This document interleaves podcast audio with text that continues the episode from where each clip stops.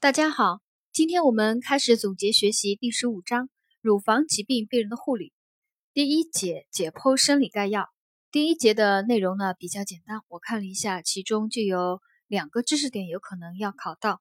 第一个呢是乳管内乳头状瘤的好发部位在哪里？呃，乳管内乳头状瘤的好发部位在大乳管靠近开口的三分之一段处。呃，大乳管呢它是呈放射状向乳晕集中，开口于乳头的，所以乳管内乳头状瘤的好发部位就在大乳管靠近乳头的三分之一段处，该处呢略为膨大，是乳管内乳头状瘤的好发部位。这是第一个呃知识点。第二个知识点呢，就是考一个呃 Cooper 韧带，C O O P E R 啊，大写字母 C O O P E R，Cooper 韧带，也就是乳房悬韧带。它对乳房是起一个支持和固定的作用啊，有可能就是考一个单选题啊，起支持和固定乳房作用的韧带是什么韧带呢？就是 Cooper 韧带，也就是乳房悬韧带。这是第一节的两个知识点。第二节乳腺癌，乳腺癌是女性最常见的恶性肿瘤之一。已逐渐成为我国女性发病率最高的恶性肿瘤啊，这也可以是啊单选题啊。乳腺癌是啊已经成为我国女性发病率最高的恶性肿瘤。乳腺癌发生的易感因素有：第一个就是乳腺癌家族史；第二个内分泌因素啊，内分泌因素可能会发现与乳腺癌发病有关；第三个是部分。乳房的良性疾病啊，最终恶化，发生了一个乳腺癌。第四个是营养过剩、肥胖和高脂饮食，在那个它有加强和延长雌激素对乳腺上皮细胞的刺激，从而增加了乳腺癌的发病机会啊，是营养过剩、肥胖和高脂饮食。第五个因素呢，就是环境因素以及生活方式啊，乳腺癌的。发生易感因素，我再重复一遍：第一个是乳腺癌家族史，第二个是内分泌因素，第三个部分乳房良性疾病，第四个营养过剩、肥胖和高脂饮食，第五个是环境因素和生活方式。乳腺癌按病理类型来分，可以分为非浸润性癌，呃，属于早期，预后比较好。是非浸润性癌，第二个是早期浸润性癌，仍然属于早期，预后较好。呃，这是第二个类型，早期浸润性癌。第三个类型呢是浸润性非特殊癌啊，浸润性非特殊癌这一类乳腺癌呢是最常见的类型啊，最常见的类型呢就是浸润性非特殊癌，呃，是占了。乳腺癌的百分之七十到百分之八十，一般的分化低，预后比较差啊。预后较上面所说的那个非浸润性癌和早期浸润性癌呢，呃，预后比他们两个差啊。最常见的乳腺癌类型病理类型是浸润性非特殊癌。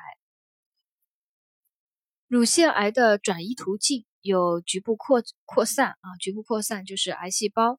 沿着导管或者是筋膜间隙蔓延，啊，继而呢侵犯了库珀韧带和皮肤，使局部扩展啊。第一个转移途径，第二个淋巴转移，第三个血运转移。乳腺癌经血运转移，容易侵犯肺、骨骼和肝脏啊。乳腺癌经血运转移，易侵犯肺、骨骼和肝脏。乳腺癌临床表现里面的几个知识点呢，就是啊，那那个单选题经常要考到的，我总结了一下，有四个比较有代表性的呃临床表现。第一个呢是酒窝针，什么是酒窝针呢？就是当癌肿侵及库布韧带，使库布韧带缩短而致使癌肿表面皮肤凹陷，呃，就称它为酒窝针。第二个比较有特点。就是临近乳头或者是乳晕的癌肿，因侵及了乳管，使乳管收缩，可将乳头牵向癌肿侧。第三个特点就是乳头深部的癌块，因侵及乳管，可使乳头内陷。还有第四个呃特点就是，癌肿引起淋巴回流障碍的话，可出现真皮水肿，皮肤呈橘皮样改变。啊，这是乳腺癌病人体格检查的时候，呃，四个比较有特征性的啊临床表现。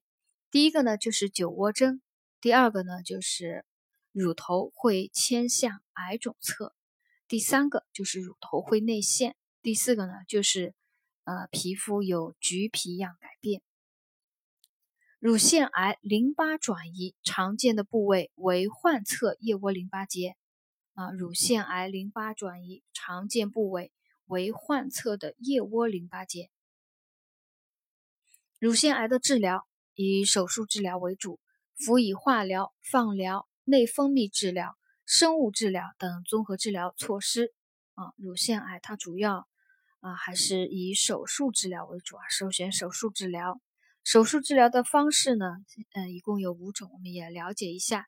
第一种呢是乳腺癌根治术，第二种乳腺癌扩大根治术，第三个乳腺癌改良根治术，第四个全乳房切除术，第五个是保留乳房的乳腺癌切除术。啊，现在主张还是尽量缩小手术范围，呃，加强术后的综合辅助治疗。呃，这是目前乳腺癌它手术治疗的呃一个一个一个方式啊。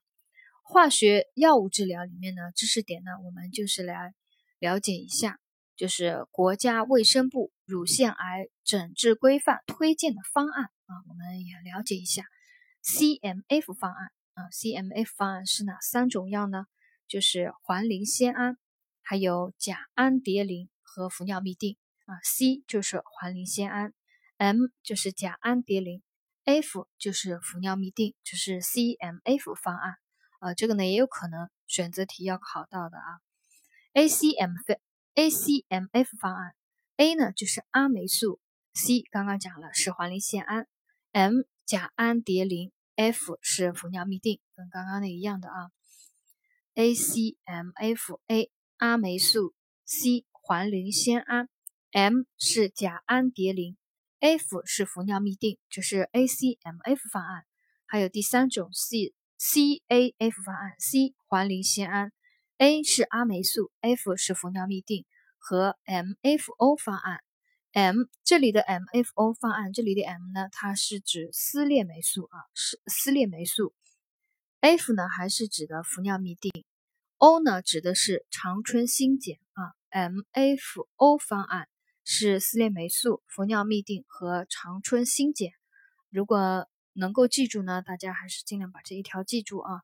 选择题还是有可能要考到的。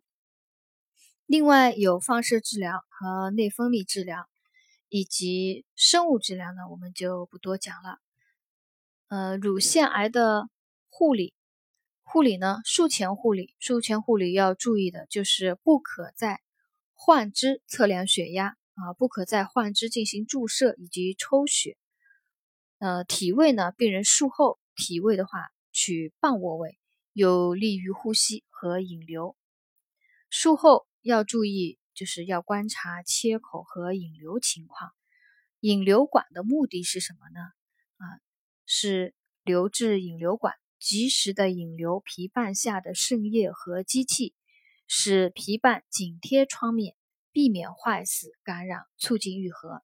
啊，这是乳腺癌术后设置引流管的目的，是及时引流皮瓣下的渗液和机器，使皮瓣紧贴创面，避免坏死感染，促进愈合。一般在术后三到五天，皮瓣下没有积液，创面与皮肤紧贴即可拔管。啊，术后三到五天，皮瓣下无积液，创面与皮肤紧贴即可拔管。下面一个知识点呢是乳腺癌的潜在并发症的预防。乳腺癌术后常见并发症有什么呢？第一个就是患侧上肢肿胀，还有第二个就是气胸。啊，术后潜在并发症有这两个：患侧上肢肿胀和气胸。一旦发生患侧上肢肿胀的话，可以怎么做呢？当那个上肢淋巴回流不畅，还有头静脉被结扎、叶静脉栓塞、局部积液或者感染等因素呢，会导致回流障碍啊，引起一个患侧上肢肿胀。可以指导病人平卧时用软枕抬高患侧上肢啊，促进回流。下床活动的时候呢，用吊带托扶。需要他人扶持时呢，只能扶健侧啊。大家要把这句话记住了。需要他人扶持时啊，只能扶健侧，因为如果扶患侧的话，有可能使腋窝皮瓣滑动，而影响创面愈合。还可按摩患侧上肢或进行握拳、曲肘、伸肘运动，以促进静脉那个淋巴回流。啊，我们把这个一段把它记一下呢，是怕就考到，就是问你下列哪些说法是正确的或者错误的这样的选择题啊。呃，再再强调一下，就是乳腺癌术后病人呃护理当中啊，那个如果上肢发生肿胀的话，病人平卧时可以用软枕抬高患侧的上肢啊，下床活动的时候呢，用吊带托扶。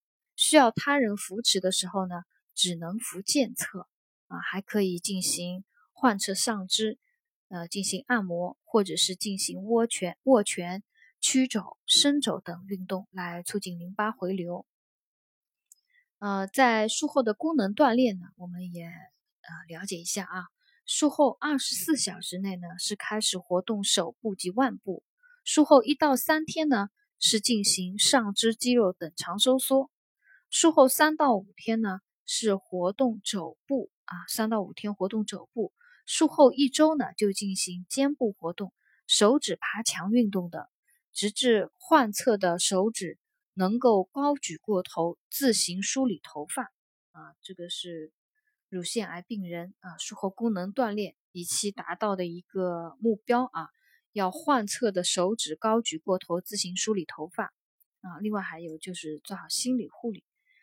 健康教育当中的一个知识点就是，术后五年内，乳腺癌病人术后五年内应该避免妊娠啊，以免使乳癌复发啊。术后五年内要避免妊娠，以免促进乳癌呃促使乳癌复发。